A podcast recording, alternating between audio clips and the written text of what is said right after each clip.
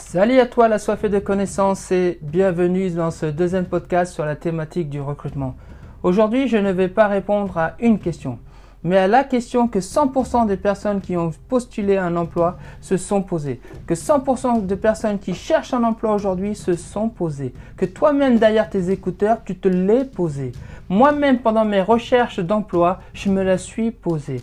Cette question c'est pourquoi ne reçoit-on pas de réponse lorsqu'on postule à une offre d'emploi. D'après mes recherches et mon expérience, j'ai réussi à trouver quatre réponses. Dans ce podcast, je vais t'expliquer le pourquoi et comment y faire face. Si tu veux écouter le podcast, tu peux venir le télécharger sur mon site lopezpolo.podia.com. A tout de suite, la soif de connaissances.